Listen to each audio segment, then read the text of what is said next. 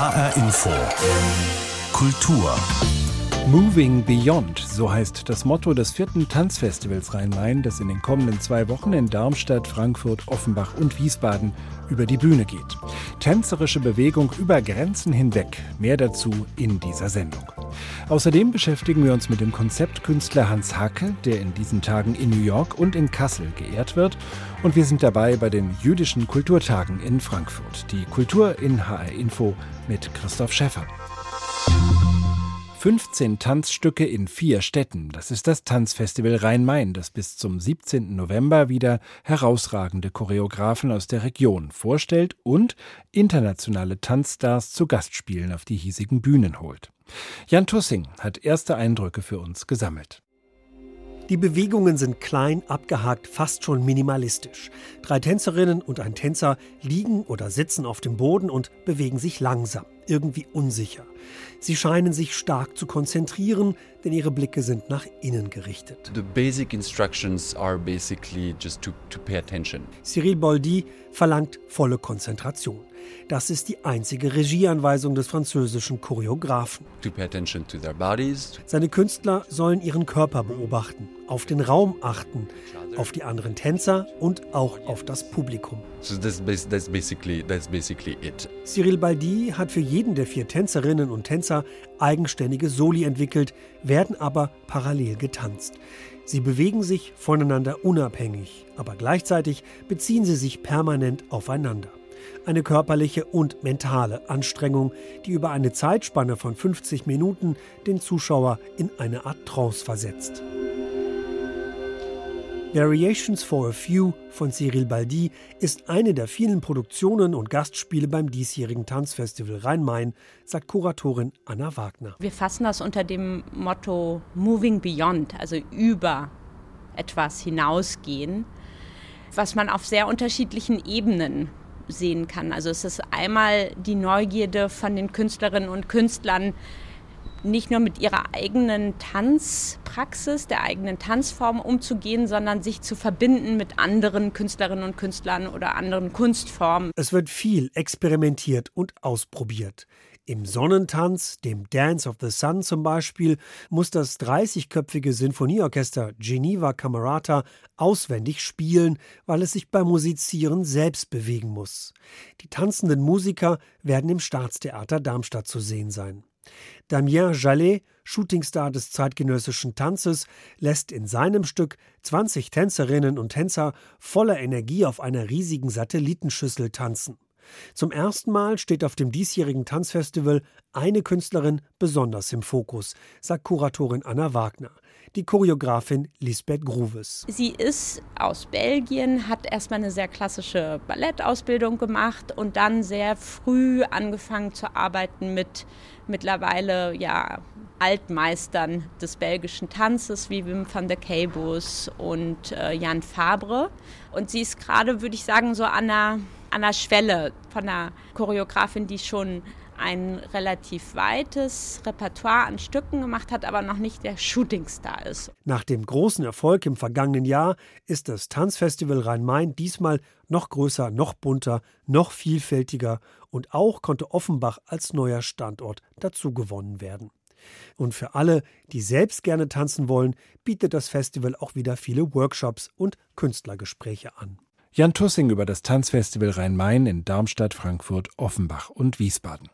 Veranstaltet wird es vom Frankfurter Künstlerhaus Musanturm und dem Hessischen Staatsballett, die sich dafür zur Tanzplattform Rhein-Main zusammengeschlossen haben. Neue Projektkoordinatorin ist Juliane Raschel und mit ihr habe ich über die kommenden Festivalwochen gesprochen. Frau Raschel, das Motto des Tanzfestivals heißt Moving Beyond. Wer bewegt sich denn da über welche Grenzen hinweg? Also erstmal bewegen wir uns alle, weil wir uns alle sozusagen zwischen den vielen Spielorten hin und her bewegen werden. Wir spielen ja in Frankfurt am Musanturm, in Wiesbaden am Staatstheater und ebenso in Darmstadt und dann auch in Offenbach im Com Shopping Center. Das heißt, äh, der Zuschauer bewegt sich auch schon mal äh, volle Lotte ähm, im Rhein-Main-Gebiet herum. Im Einkaufszentrum heißt das? Ja, genau. Aha. Ja, ähm, so tagsüber auch, während Leute shoppen? Oder? Genau, also Com Shopping Center ist am 16.11., kann ich sehr empfehlen. Da gibt es das äh, Diego Dance Battle. Da kann man wunderbar verfolgen, wie man sich tänzerisch herausfordert gegenseitig. Und ähm, auch äh, super an dem Tag ist unser sehr tolles Ensemble-Mobilstück Klasse Kinder, ähm, wo man Kopfhörer aufbekommt und einen äh, von der Gruppe Liegner inszenierten Bewegungschor nachempfindet. Das mhm. Stück ist eigentlich für Kinder gemacht. Ähm, genau, wir tun damit gerade sehr erfolgreich in den Schulen im Rhein-Main-Gebiet und sogar äh, bis in den Norden nach Hamburg. Genau, diese Sachen kann man da unter anderem im Com Shopping Center erleben. also das ist dann auch ein Ort zum Mitmachen, zum Mittanzen, genau. aber eben auch die klassischen Tanzvorführungen im Staatstheater oder im Musanturm. Genau. Ähm, das Überschreiten von Grenzen, dieses Moving Beyond, das hat ja auch was damit zu tun, dass das äh, Teilnehmerfeld sehr international ist. Sie haben ganz unterschiedliche Produktionen. Worauf freuen Sie sich da persönlich besonders? Mm, natürlich äh, möchte ich ganz klar unsere Spotlight-Künstlerin ähm, hervorheben, Lisbeth Kruvis, die wir im Rahmen des Festivals mit vier Arbeiten sehen werden. Sie selber ist in einem Solostück zu sehen, wo sie sich Bob Dylan widmet mit. Dann äh, können wir sie erleben, wie sie mit ihrer äh, Kompanie agiert, wo sie selber auch mit auf der Bühne steht. Im Musongturm wird sie sein mit Aha, auch eine Produktion für ein kleines Ensemble. Sie bewegt sich immer zwischen den Grenzen. Sie lotet ganz viel aus zwischen Tanz, Musik und Raum. Musik spielt bei ihr eine große Rolle, wobei sie sehr reduziert arbeitet, arbeitet mit Zeit auch, Zeit und Raum. Mega spannend. Ich habe schon ähm, einige Arbeiten von ihr gesehen kann das wirklich nur empfehlen, das sich mal anzuschauen. Und ansonsten freue ich mich sehr auf Florentina Holzinger mit Tanz. Die hatte gerade Premiere in Wien. Es wird sehr hoch gelobt und ein großes Highlight finde ich auch das Stück Dance of the Sun. Das großartige Orchester Geneva Camerata wird dort zu Gast sein im Staatstheater Darmstadt zusammen mit einem Tänzer und werden dort vollkommen auswendig, also nicht vom Blatt spielen, nämlich Mozart und Lully und ähm, auch tanzen mit ihren Instrumenten. Mhm. Und dann gibt es ja sowas, was so die klassische Vorstellung vom Ballett ist, nämlich den Nussknacker. Und den gibt es auch im Staatstheater Wiesbaden in der Choreografie von Tim Plegge. Ist das so ein ganz klassischer Nussknacker, wie man ihn sich vorstellt, als althergebrachtes mhm. Ballett oder wie muss ich mir das denken? Also es ist definitiv Ballett, ganz klar. Aber wer Tim Plecke kennt, weiß, dass Tim Plecke ähm, sehr gut das Rad schlägt zwischen klassischer Tradition und zeitgenössischem Ballett. Ein großes, wunderbares Bild sind einfach die Schneeflocken und der Schneeflockentanz. Und klar, wir finden dort all das wieder, was man sich von einem klassischen Nussklacker wünscht. Gleichzeitig schafft er es mit zeitgenössischen Mitteln, Bilder neu zu schaffen. Er lässt einem da als Zuschauer ganz viel Spielraum, sich darin wiederzufinden und auch ein bisschen zu gruseln. Uh, also passt auch ein bisschen zu Halloween jetzt in dieser Woche. Ach naja, da bin der, ich nie so Fan von. Okay. Aber der Nussknacker im Hessischen Staatsballett beziehungsweise in Wiesbaden im Staatstheater zu sehen. Sie haben es am Anfang, Stichwort Einkaufszentrum in Offenbach schon mhm. erwähnt, man kann auch mitmachen. Es gibt einen großen Tanztag am 16. November und da gibt es auch Workshops für Kinder, haben Sie schon angesprochen, und für über 60-Jährige. Mhm. Also zum Tanzen ist man nie zu alt? Zum Tanzen ist man nie zu alt, definitiv nicht. Also der Tanztag lädt dazu ein, alles mal auszuprobieren, ist auch an alle Menschen allen Alters äh, gerichtet. Tingeln Sie einfach mal rum, vielleicht lernen Sie auch mal Tanzschulen und Anbieter kennen, von denen wussten sie noch gar nicht. Einfach vorbeischneiden und mitmachen. Juliane Raschel, Sie selbst haben jetzt gerade die Rolle der Projektkoordinatorin bei der Tanzplattform Rhein-Main neu übernommen. Die Tanzplattform organisiert dieses Tanzfestival Rhein-Main in den kommenden zwei Wochen. Was ist denn für Sie das Spannendste an dieser Art von Festival, wo ja quasi ein Künstlerhaus wie der Musanturm und sehr klassisch etablierte Bühnen wie die Staatstheater in Wiesbaden und Darmstadt zusammenarbeiten?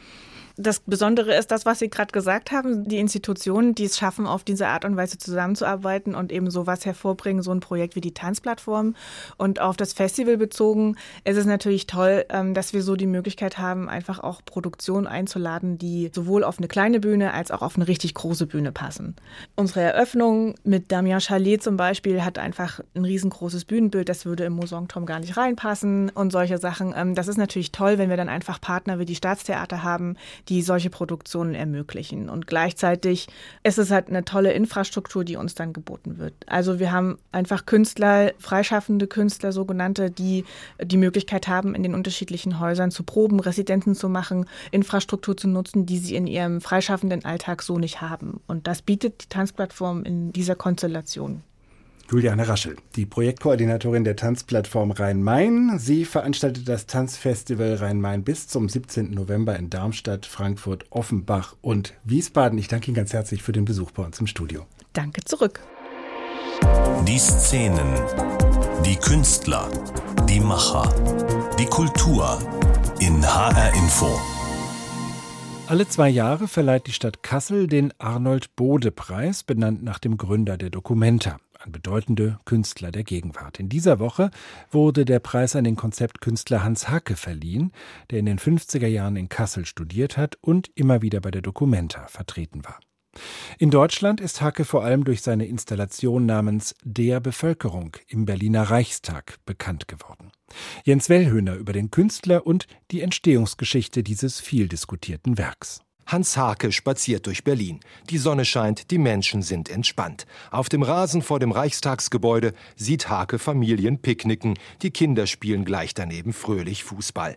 Die Familien sind offensichtlich türkischer Abstammung, erzählt der Künstler. Als ich in diesem Kontext die Inschrift auf dem Reichstagsgebäude las, dem deutschen Volke, wurde mir schlagartig klar, dass all diese oder viele von den Leuten die um mich herum da im Gras saßen und die Kinder, die äh, da spielten, dass denen signalisiert wurde, das ist nicht für euch. Ihr habt hier nichts zu suchen. Dieses Haus ist off-limits für euch. Das Thema bewegte Hake so sehr, dass er ein Kunstwerk schuf, das vor 20 Jahren nicht nur in Berlin hohe Wellen schlug. Die Installation mit dem Namen Der Bevölkerung im Reichstagsgebäude. Eine Provokation für alle, die meinen, Deutschland gehöre nur dem deutschen Volk. Menschen, die hier geboren sind, sagte Hake im Jahr 2000. Was wir alle gemeinsam haben in Deutschland, alle Bewohner Deutschlands ist der Boden, auf dem wir laufen, unabhängig davon, welchen Pass wir in der Tasche haben. Das Grundgesetz gilt bis zu den Grenzen äh, des Landes, den Staatsgrenzen. Das haben wir alle gemeinsam, unabhängig davon, welche Staatsbürgerschaft wir haben. Hans Hake eckt mit seiner Kunst immer wieder an. Das will er auch gar nicht anders. Eine Provokation war auch die Pferdeskulptur, die Hans Hake im Jahr 2015 für die City of London schuf, erzählt die Kasseler Kulturdezernentin Susanne Völker. Und als Boris Johnson das als damaliger Bürgermeister von London enthüllt hat, ist das wohl schon auf einige Irritationen gestoßen, wobei aber Boris Johnson schien nicht so richtig begeistert von dieser Arbeit. Der heutige Premierminister war offenbar not amused. Hans Hake legt sich gerne mit den Mächtigen der Welt an, sei es Boris Johnson, der US-Präsident oder große Konzerne. Susanne Völker. Hans Hake geht immer auch Risiken ein. Es ist wesentlicher Bestandteil seiner Kunst, dass er sagt, er möchte nicht in Schubladen passen, er möchte anecken, er möchte wirklich den Finger in die Wunde legen und Diskurse auslösen. Da ist er natürlich sehr erfolgreich darin, diese Diskurse auch tatsächlich zu befeuern und Fragen aufzuwerfen, mit denen wir uns beschäftigen, ob das Fragen der Politik, der Gesellschaft sind oder auch des Kunstmarktes. Dieser Mut des 83-jährigen Kölners, der heute in New York lebt, ist einer der Gründe, warum Hans Hake den Arnold Bode Preis bekommt. Ein anderer ist seine Wirkung auf die moderne Kunst schlechthin. Nicht umsonst war er fünfmal Dokumenta-Teilnehmer, so oft wie kaum jemand sonst. Sein Credo, dass Kunst immer auch politisch ist, hat auch die bisher letzte Dokumenta im Jahr 2017 entscheidend geprägt. Über Kunst und Politik sagt Hake selber. Zu meinen, dass ein Bild oder ein Künstler, wenn er sich nicht mit politischen Inhalten abgibt, deswegen kein politischer Künstler sei oder keine politische Wirkung haben könnte, ist irrig. Auch das vermeintlich Unpolitische ist politisch, meint der Konzeptkünstler Hans Hacke, der in Kassel mit dem Arnold-Bode-Preis ausgezeichnet worden ist. Eine begleitende Ausstellung ist bis zum 3. November im Kasseler Kunstverein zu sehen. Noch viel mehr von Hans Hacke zeigt derzeit eine große Retrospektive in New York, nicht weit von Hans Hackes Atelier. Peter Mücke berichtet. Die Bowery im Süden Manhattans galt lange Zeit als zwielichtiges Viertel. In den Häusern Bordelle und Absteigen, auf den Straßen Alkoholiker und Obdachlose, die Bowery Bumps. Auch wenn hier wie überall in New York die Gentrifizierung Einzug gehalten hat, seinen schlechten Ruf ist die Bowery nie ganz losgeworden. Hier hat Hans Hake seit den 60er Jahren sein Atelier und hier im New Museum auf der Bowery ist jetzt seine große Retrospektive zu sehen. Vor allem die frühen Werke aus den 60ern sind alle hier entstanden. Hake hat die technischen Geräte dafür in den Restaurantbedarfsläden hier in der Gegend gekauft, etwa eine Gefriereinheit für den Eisstick oder den Ventilator für das blaue Segel, sagt Kurator Massimiliano Gioni. All Connected heißt die Ausstellung mit mehr als 30 Werken, die noch bis Ende Januar zu sehen ist. Beginnend mit seinen frühen, häufig kinetischen Arbeiten, also Werke, bei denen die Bewegung integraler ästhetischer Bestandteil ist, bis hin zu einer Installation, die Hake extra für die Schau angefertigt hat. Make Mar-Lago Great Again. Uh, Zentrales Element ist ein Bildschirm, auf dem in Echtzeit die Tweets von Donald Trump zu sehen sind. Ein bizarres Erlebnis. Vor dem Schirm ein goldener Golfschläger mit geköpften Freiheitsstatuen aus Plastik. Im Hintergrund ein Poster mit einer Auswahl von Trump-Baseballkappen. Das Ganze eingezäunt mit einer New Yorker Polizeiabsperrung. Zu einer Ikone der Konzeptkunst wurde Hake 1971. Für eine Ausstellung im Guggenheim Museum hatte er sich mit der Immobilienspekulation der Schapolsky Family in New York beschäftigt. Für den damaligen Guggenheim-Direktor ein Skandal, erzählt der Mitkurator der aktuellen Schau, Gary Carrion Murayari. Uh, das Guggenheim solle sich aus der Politik heraushalten. Thomas Messer hat Hake vorgeworfen, museumsfremde Inhalte zeigen zu wollen. Die Ausstellung wurde abgesagt, der Kurator gefeuert. Danach dauerte es bis 1986, bis Hake wieder eine große Ausstellung in den USA hatte, auch im New Museum, damals noch in Soho. Bis heute wird spekuliert, der Eklat sei darauf darauf zurückzuführen, dass mächtige Guggenheim-Förderer in die von Hake dokumentierten Immobiliengeschäfte verwickelt waren. Bis heute sieht der Künstler vor allem die US-amerikanische Museumslandschaft wegen der Finanzierung durch wohlhabende Mäzene und Unternehmen kritisch. Umso stolzer sind die Kuratoren, dass sie Hake sogar dazu gebracht haben, das Gift Horse zur Verfügung zu stellen, das über ein Jahr auf dem Londoner Trafalgar Square zu sehen war ein übergroßes Pferdeskelett, um den Vorderlauf ein Geschenkband, auf dem Aktienkurse in Echtzeit zu sehen sind. Das Gifthorse bringt die Hauptströmungen der Arbeiten Hakes zusammen. Das Kinetische durch die sich bewegenden Informationen, die Verbindung von Ökonomie und Kunst und die Form des Monuments im öffentlichen Raum, was seit den 80er Jahren ein wichtiger Aspekt seiner Arbeit ist, auch in Deutschland mit dem Reichstagsmonument. All Connected. Die Retrospektive mit Werken von Hans Hacke ist im New Museum in New York zu sehen. Unser Korrespondent Peter Mücke berichtete. HR Info. Kulturtipp. Und auch da geht es um Kunst mit politischen Botschaften. Beate Kempfert, Leiterin der Opelwillen in Rüsselsheim, empfiehlt eine Ausstellung, die auch als Warnung vor dem Rechtsextremismus zu sehen ist. Empfehlen möchte ich die Ausstellung Hanna Rüggen in der Schön, die bis zum 12. Januar läuft. Hanna Rüggen kennen vielleicht wenige, die 2012 auf der Documenta waren. Dort waren einige Teppiche ausgestellt, die mich sehr, sehr beschäftigt haben. Hanna Rüggen ist nämlich Weberin gewesen, die Manifeste quasi in Textil ausgedrückt hat. Das dauerte jetzt eigentlich sieben Jahre, bis man in der Schön eine Vielzahl sieht, über 25 Bildteppiche, also eine große Retrospektive. Hanna Rüggen war zu Lebzeiten gar nicht unbekannt. Also sie ist 1894 in Schweden geboren und 1970 in Norwegen gestorben. Sie hat zum Beispiel Norwegen 1964 auf der Biennale in Venedig ausgestellt und noch davor, eigentlich auch sehr wichtig, 1937 in der Weltausstellung in Paris. Dort war ihr Bildteppich Äthiopien zu sehen und auf der anderen Seite bei den Spaniern Picassos Guernica. Hier bewegen wir uns auch. Hanna Rüggen ist in einfachen Verhältnissen geboren, ein Arbeiterkind, der Vater Seemann. Sie kam zur Kunst über Umwege, Abendschule, eine wichtige Begegnung in Dresden mit ihrem Mann, dem Norweger Hans Rüggen, die zurückkehrten nach Norwegen, ganz bescheiden gelebt haben im elterlichen Gut des Malers. Sie haben sich selbst versorgt. Hans Rüggen hat ihr einen Webstuhl gebaut. Die Wolle für das Weben hat sie selbst gesponnen von den eigenen Schafen, auch selbst gefärbt, alles mit pflanzlichen Farben. Aber sie war keine weltabgewandte Künstlerin, sondern sie prangerte den Nationalsozialismus an, war gegen Hitler und die ganzen Gräueltaten. Viel Biografisches floss auch ein, wie 1944, als ihr Mann von den deutschen Nationalsozialisten äh, verhaftet worden ist. Hier dominiert Rot den Bildteppich, Rot gleichzeitig als Farbe der Liebe, aber auch der Schmerzes. Sie wollte immer öffentlich sein. Ihre Bildteppiche sollten in Gebäuden ausgestellt werden, aber ihr erster Auftrag kam erst in den 1950er Jahren.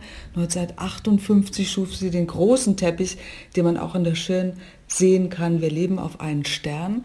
Hier erschüttert es uns bis heute das Tagesgeschehen. Der Rechtsterrorist, bekannt eigentlich durch die darauffolgenden Gräueltaten, über 70 Kinder und Jugendliche gestorben sind, hat eine Autobombe gezündet, der Teppich fiel zu Boden, hat auch gelitten dadurch und man hat sich lange gefragt, wie kann man ihn konservieren. Man hat eine Narbe gelassen, auch als Zeichen dafür, dass der Kampf gegen rechts noch nicht beendet ist, also aktueller geht es nicht. Beate Kempfert, Leiterin der Opelvillen in Rüsselsheim, empfiehlt die Ausstellung in der Schirn Kunsthalle in Frankfurt mit Wandteppichen von Hanna Rüggen. Eine Erinnerung auch an den Terror vom 22. Juli 2011 in Oslo und auf der Insel Utøya. Der rechtsextreme Attentäter in Norwegen hat an mehreren Orten weltweit Nachahmer gefunden. Offenbar auch in Halle, wo am höchsten jüdischen Feiertag Yom Kippur ein schwer bewaffneter Mann versuchte, in die Synagoge einzudringen und als dies nicht gelang, zwei Menschen erschoss.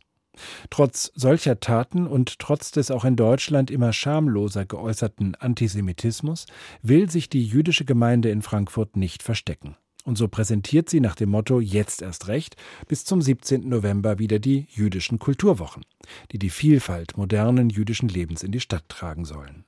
Unser Kulturreporter Jan Tussing hat ein Klezmer-Konzert mit dem kanadischen Rapper So Called besucht. Der Künstlername von Rapper und Pianist Joshua Dolgin ist So Called. Der Kanadier sitzt am Klavier im jüdischen Gemeindezentrum des Frankfurter Westends und verbreitet gute Laune. Zusammen mit dem Hamburger Kaiserquartett präsentiert der kanadische Künstler jiddische Theater- und Volkslieder und auch einige Klezmerstücke sind dabei. So so Called und das Kaiserquartett sind einer der vielen Höhepunkte bei den jüdischen Kulturwochen in Frankfurt, sagt Marc Grünbaum, der Vorstand der jüdischen Gemeinde in Frankfurt. Wir werden starke Frauen präsentieren. Katja Riemann am 11. November mit einem sehr speziellen ähm, und, denke ich, tiefgehenden Programm ähm, zu Hilsenrath in musikalischer Begleitung. Aber auch, ähm, so wie wir es vor zwei Jahren hatten, Tanz am kommenden Wochenende, junge israelische Choreografen im Lab gemeinsam mit der Dresden Frankfurt Dance Company. Mit den jüdischen Kulturwochen will sich die jüdische Gemeinde präsentieren und öffnen und das Kulturleben in Frankfurt bereichern, sagt Vorstand Marc Grünbaum. Das sei besonders wichtig in den politisch stürmischen Zeiten. Das ist auch ein bisschen vielleicht unsere Antwort darauf, wie selbstverständlich jüdisches Leben in Deutschland sein sollte. Und wir wollen damit auch ein Zeichen setzen, dass wir weitermachen, dass wir als Bestandteil dieser Gesellschaft etwas ähm, geben wollen und ähm, dass wir es als Selbstverständlichkeit empfinden, dass hier in Deutschland jüdisches Leben stattfindet und zwar trotz des Anschlags von Halle und natürlich trotz der sehr besorgniserregenden Ergebnisse aus der Thüringen-Wahl vom Sonntag. Sich also die Laune verderben lassen? Auf keinen Fall, sagen viele der Besucher bei den jüdischen Kulturwochen. Nein, man darf sich nicht unterkriegen lassen. In so einem Moment nicht. Also da ist es ja wirklich das Kulturelle im Vordergrund und äh, also in dem Moment äh, denkt man nicht so dran. Ich glaube, ich habe so ein bisschen dran gedacht, als jetzt so am Eingang dann die Taschen kontrolliert wurden. Da habe ich dann wieder so gedacht, so, oh, stimmt ja. Also da konzentriere ich mich eher auf das, was einem Kunst dargeboten wird. Ich habe es im Hinterkopf, aber wenn ich hierhin gehe, dann denke ich, konzentriere ich mich darauf. Das Programm ist zu vielfältig und bunt, um sich abschrecken zu lassen. Im Café der Schirn Kunsthalle gibt es leckere Bagels zu probieren. Im Amp Frankfurt startet am Samstag Underground-DJ Stefan Basbas aus Tel Aviv seine Clubnacht und Künstlerin Tatjana Leconte wird am 9. November in der Frankfurter Innenstadt die Straßenbeleuchtung löschen. Eine künstlerische Intervention als Sinnbild für das Verschwinden von Menschen zum Jahrestag der Pogromnacht, als Nazis in ganz Deutschland Synagogen und jüdische Geschäfte zerstörten. Es ist wichtig, dem etwas entgegenzusetzen. Und eine Form des Entgegensetzens ist es, sich davon nicht beeinflussen zu lassen, sich davon nicht in die Ecke drängen zu lassen und ganz selbstbewusst erhobenen Hauptes seinen Weg weiterzugehen. Marc Grünbaum von der Jüdischen Gemeinde Frankfurt im Beitrag von Jan Tussing. Die jüdischen Kulturwochen sind bis zum 17. November an verschiedenen Orten in Frankfurt zu erleben. Und das war die Kultur in HR Info. Die Sendung als Podcast gibt es bei hrinforadio.de und in der ARD Audiothek. Mein Name ist Christoph Schäffer.